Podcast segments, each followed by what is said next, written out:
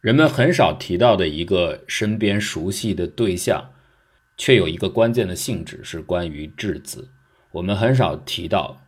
质子这个位于原子核中心的最重要的带正电的物质，其实它有一部分是反物质。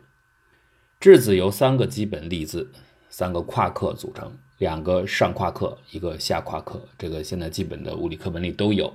上夸克的电荷数是正三分之二，下夸克负三分之一，所以两上一下加起来正好是正一，这就是质子的电荷数。但是这样一个基本的认知呢，却是隐藏了一个很陌生却非常重要的，而且还没有完全被人们解决掉的谜团。质子的内部其实应该是有六种夸克的，并不是我们一般所说的三种夸克，还包括呢这些夸克的反粒子，也就是电荷数相反、其他性质一样的反夸克，再加上胶子，胶子呢就是把这些夸克绑定在一起的很重要的粒子。所有的这些，其实在质子的内部形成了一个风暴，只是最终的这一团风暴在宏观上的表现出。让我们看起来好像它只有三个夸克一样，所以这可以认为是一种底下非常复杂的细节在上层的综合性表现。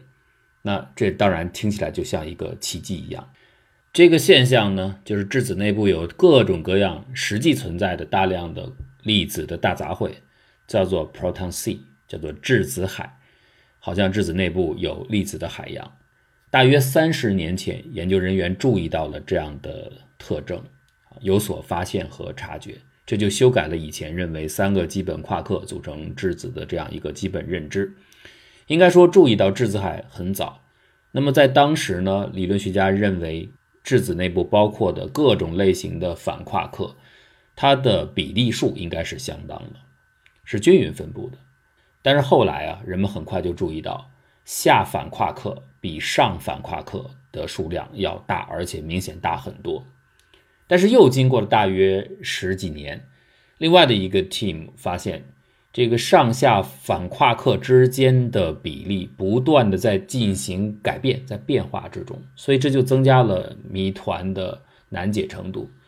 但是我们必须要说的是，它的这个观测的结果呢，是在实验室灵敏度的边缘，也就是说，它很有可能跟实验本身造成的误差有关。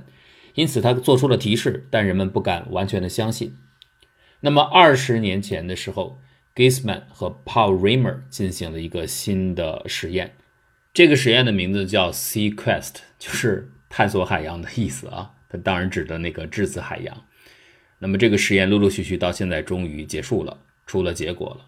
最新的结果呢，发表在 Nature 自然杂志上。那么，根据他们测量的结果。质子内部的反物质的比例，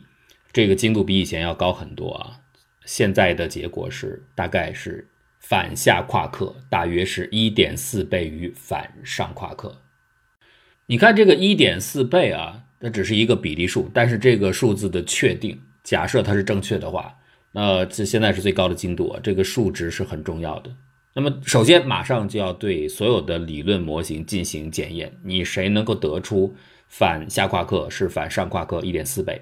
能在这个区间内，就可以对所有的理论模型进行一番筛检。目前已经选出的两个胜出的模型啊，可以解释质子内部的情况。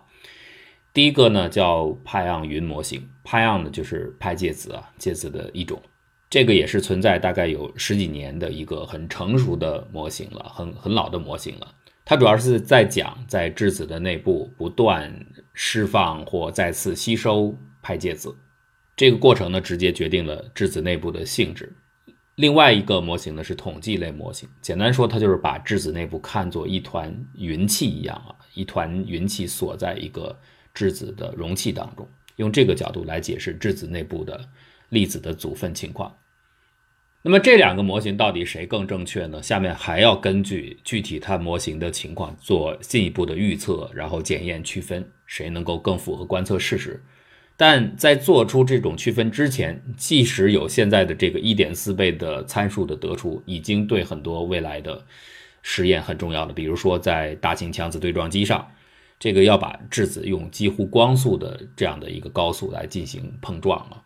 要碎，要把质子给粉碎化。那么这个粉碎的过程，如果你能够提前知道它内部大概是什么情况，你对预测今后后面的行为啊，尤其是发现新的未知粒子是非常重要的。所以它现在这个 Sequence 的实验结果的得出，已经能够产生立竿见影的物理学的效果。那我们下面就要来说一说人类探索质子内部的具体结构、更基本的结构这样的一个历程。这大约经过了半个多世纪啊。那么最早是在1964年，当时 Maury Gell-Mann 和 George Zweig 他们提出了最早的夸克模型，也就是咱们现在大伙儿最了解的这个经典的夸克模型，就是用夸克来解释各种我们常见的质子啊、中子啊、其他粒子的。构成的情况就是都是三个夸克形成的，那么其他的像派昂这样的介子是由一个夸克和一个反夸克两个夸克组成的啊，质子中子这些是三个夸克组成的。他用这样的一个简单的模型确实很优美啊，就直接可以解释各种粒子的电荷的情况，而且呢，他很快提出之后，到一九七零年，就是大概五六年之后，当时由斯坦福大学的斯莱克加速器。已经证实了夸克模型的正确性，因为人们当时用高速电子流来撞击质子，然后可以看到电子反射以及撞击到质子内部的一些情况，所有的数据计算都吻合于这个最早期的夸克模型。但是这是初步的结果，后面更精细的结果就发现问题了。这至少说明原先的模型，质子模型、粒子模型用夸克来解释是不完善的。第一个异常呢，是对质量进行检测。首先，这质量就对不上，因为你如果认为质子是三个夸克形成的，这三个夸克的动量经过反算出来，它们的质量只占到质子总质量的一小部分，这不对啊！你是认为它们三个就构成了质子啊？这质量怎么会差这么多？第二个呢，就是斯莱克加速器用电子流来快速的撞击质子的时候，人们发现其实电子从内部当中撞出的东西更多，情况更复杂，远不是仅仅就三种夸克的情况。因为电子撞击是这样，它有点像我们的可见光成像一样，电子的速度越快，它的波长就越短，波长越短，它就会产生更细力度的特征，就是对更细力度的反应能够表现出来。所以，当你不断的加速，电子速度越来越快，那么内部更细颗粒度的物质的情况就会被探测到，而且这个过程似乎是没有尽头的。你可以不断的提升能量，然后你就不断的找出里边更多的细节，不断的提高分辨率。这边实验检测到一些用粗糙的夸克模型来解释整个基本粒子构成啊不行的时候。那么理论物理当然要跟上了，这就是差不多在一九七三年出现的 QCD 量子色动力学提出。那么基本上呢，就是胶子作为绑定，把各种不同的基本粒子绑在一起，而且自然界当中起到绑定的作用就是强力，来进行这样的描述，就是 QCD 量子色动力学预测，如果你进行撞击散射实验的话，你会看到很不一样的情况。造成这种现象的原因呢，就是胶子除了作为承载力量的载体之外，它同时还能够感受到这种力量，并且与之反应。这点呢和光子不一样，光子携带的是简单的多的电磁力啊，胶子是强相互作用。如果它单纯作为一个绑定者、传递者，它只是承载强相互作用，那没有问题。但是呢，现在情况复杂，胶子自己可以感受到它正承载的力量，所以这会让胶子。在质子内部形成很混乱的局面，就是它可以自由的绑定，也可以分裂，也可以扩散，产生很多极其短时间寿命的夸克反夸克对儿。但，这些对儿呢都是非常非常距离很近的、很微观的、很细尺度上的表现。你要从远处看，这些距离很近的电荷完全相反的物质和反物质对儿，就夸克和反夸克对儿刚好能够抵消，所以你从远处看啊。是感觉不到差异的，因为它抵消了，可以忽略掉。当然，整体上看会有三个所谓的价夸克，就是那两个上夸克和一个下夸克。这我们说过，这是标准夸克模型预测的结果。但是现在看起来，在这种更精细的模型里边去解释，这三个夸克只是宏观系统上就表现出来的所谓的价夸克。但是你要真的看到很细的尺度，它还有很多随时在远的距离感受不到，但实际存在的相反的夸克对儿。那好，那你怎么证明这一点？物理学家马上就意识到了，我们只要用更快的电子来撞击，发射更高能量的电子流。我们说了，这个时候你的波长就会变短，你的分辨率会提高，那它们就可以击中更小的目标，那么更细尺度的结构就可能被发现。如果这个所谓的夸克反夸克对儿真的存在的话，胶子的这种自我干扰影响的特性叫 self-dueling。啊，所以它有这个特性之后啊，会直接造成一个结果，在理论上让 QCD 方程没有办法求取精确解，现在也没有办法求取。但是尽管你没有办法找到精确解，这不影响物理学家们做出一个很自然的推测，就是在这个过程当中，胶子分裂产生出的反夸克，这个反夸克的不同类型，像刚才说的反上夸克、反下夸克，应该是均等的。应该是均匀的，没有哪一种会比另外的一种产生更多的比例，这是没有道理的。因此，这是大家一个自然的预期啊。但是接下来古怪的事情就出现了。一九九一年，在日内瓦是用缪介子来做散射实验啊。缪子呢，你可以理解为是大号的电子，跟电子的很多特性很像啊，但是比较重，所以它做很多测试的性质是可以模拟一个重版本的，而重很多的版本的电子的行为。他就他们就用缪介子来撞击质子和刀核啊，刀核呢就是再加一个中子啊，然后比较撞击的结果，从中得出的一个推论是，原先的人们的预期是错的，并不是产生的各种反夸克，它的各种类型是均等的，起码看起来反下夸克要比反上夸克在撞击之后撞击得出的海洋当中明显的要占有优势。好，那你古怪产生了，当然理论学家就需要给出解释了。为什么这反下夸克要多？第一个理论呢，就是刚才提到过的，涉及到排氧介子。其实这个框架呢，在一九四零年代以来就已经出现了。介子呢，你可以认为是中介嘛，中介的意思。物理学家认为呢，这个派昂呢是在质子和中子之间，这俩呢就像两个打篮球的选手，介子呢在当中就是那个篮球。质子跟中子不断的抛出篮球接篮球，然后在原子核里边来回让介子穿梭过来过去的，这样的就形成了 bond，就把它们连接在一起，是通过介子来作为这种连接物的，就像绑带一样把它们绑在一块儿。但是后来等到研究到质子的细部结构的时候，研究人员注意到这个过程当中啊，传球手质子除了可以把篮球丢给中子，它还可以丢出去以后瞬间再拉回来，就是可以。丢给自己，就把篮球不是扔给对方，可以扔给自己。比方说，他不是像横着扔，他往天上扔，再回来落到自己那儿，他可以很短暂的把介子发出去，然后在很短暂之后再重新吸收回来。在这个短暂的阶段内，它会变成中子，之后又恢复到质子的状态。所以你在实验当中啊，就会造成麻烦。你看起来它是一个普通的质子，那是因为你观测的尺度不够，够精细的话，你会发现。其实它会时不时的临时性的变成派昂和中子对儿，就是你看这个选手，他始终好像手里拿着球，那是因为你没有高速摄像机。你要有高速摄像机的话，你会发现他经常那手里的球会微微的往上扔出去，但是很短时间又落回来啊。所以如果你的摄像机不够高，你捕捉不到这些细小的动作，你会看到他一直拿着球，但是中间其实经常那就分离了。那个短暂的分离过程当中。中子和派昂就派子介子就分开了，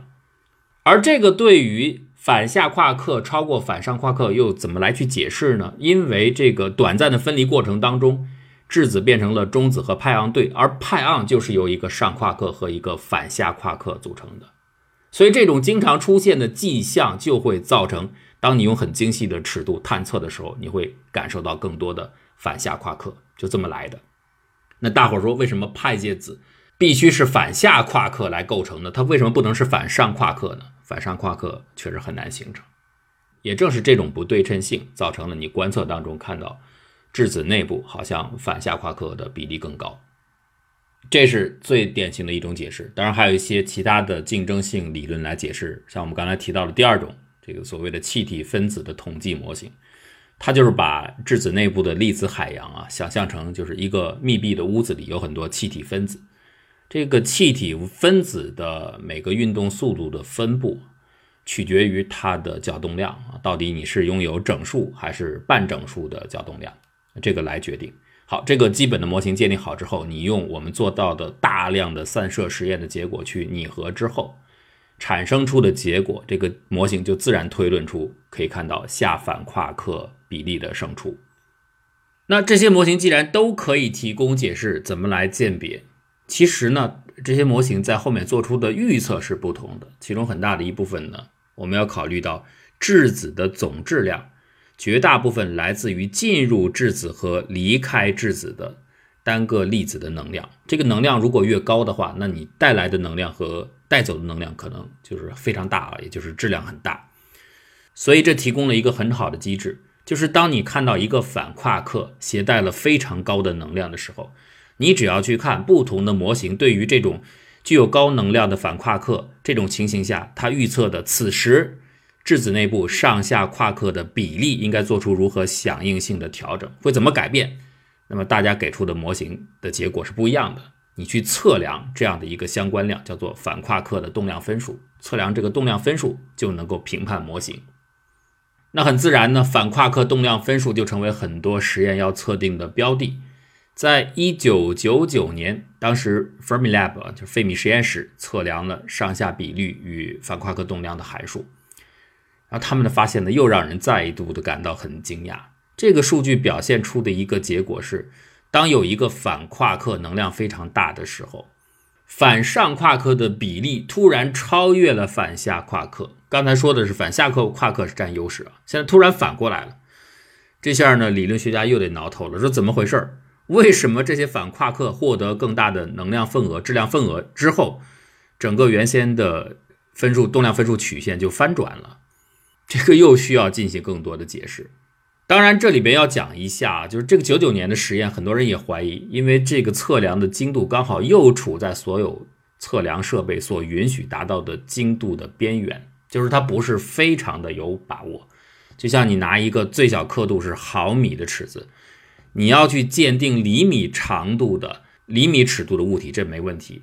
但是如果让你测量的标的就是一个毫米精度的话，那你刚好跨在边缘。可以说能够测量，但是很勉强，不一定很精确。于是呢，大家伙要再次复现相应的实验。那我们本篇介绍的这项工作啊，在 New Seed 的呃 Gisman 和 Rimer 他们就复用复古的方式做了一个很老爷车的设备，因为他们没有太多的预算，钱很紧张，那就干脆回收废旧零件，现成的这些零件组装起来，来看看能不能把结果做出来。因为这实验并不是太复杂，他们当时是在。汉堡的有一个实验室，买了一些非常古老的计数器，记录闪光用的。然后呢，从洛斯阿拉莫斯国家实验室拿到了一些放在一边的闲置的粒子探测器，还有呢，用来屏蔽辐射的这铁板，这是在哥伦比亚大学拿到的，这都很古老了，一九五零年代的铁板拿来用。用的磁铁呢是 Newsy 现在有的。大概有一个房间那么大的磁铁，然后加速器呢是用费米实验室现成的加速器，所以这是一群怪咖，然后搞了一个这个很古老的配件形成的新设备。但是呢，虽然你当你用这些设备，它运行起来噪声很大，那个感觉的就像进入到时光倒流机到五十年前，可是呢，这个结果是真真实实的做出来了。这实验的内容很简单，就是同时让质子流撞击两个东西，一个是撞击一小瓶氢气，那就是质子核了，还有一小瓶氘。这个氢气和氘呢，刚好呢，因为大家知道质子和中子互为对称的，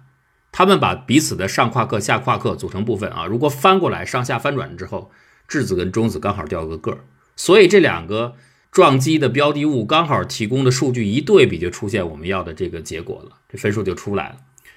质子撞击其中的一个目标的时候，那么作为价夸克，它有的时候会和目标质子或目标中子当中的一个反夸克一起消灭掉、湮灭掉。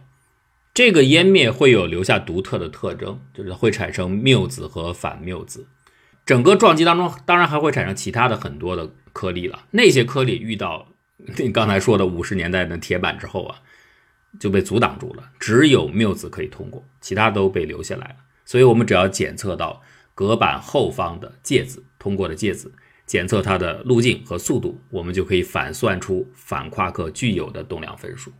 再加上我刚才所说的这撞击的两个标的物质子和中子彼此是镜像关系，那么这两个物体一对比，直接就能够得出反下夸克和反上夸克的比例。我们要的这个比例数一下就得到了。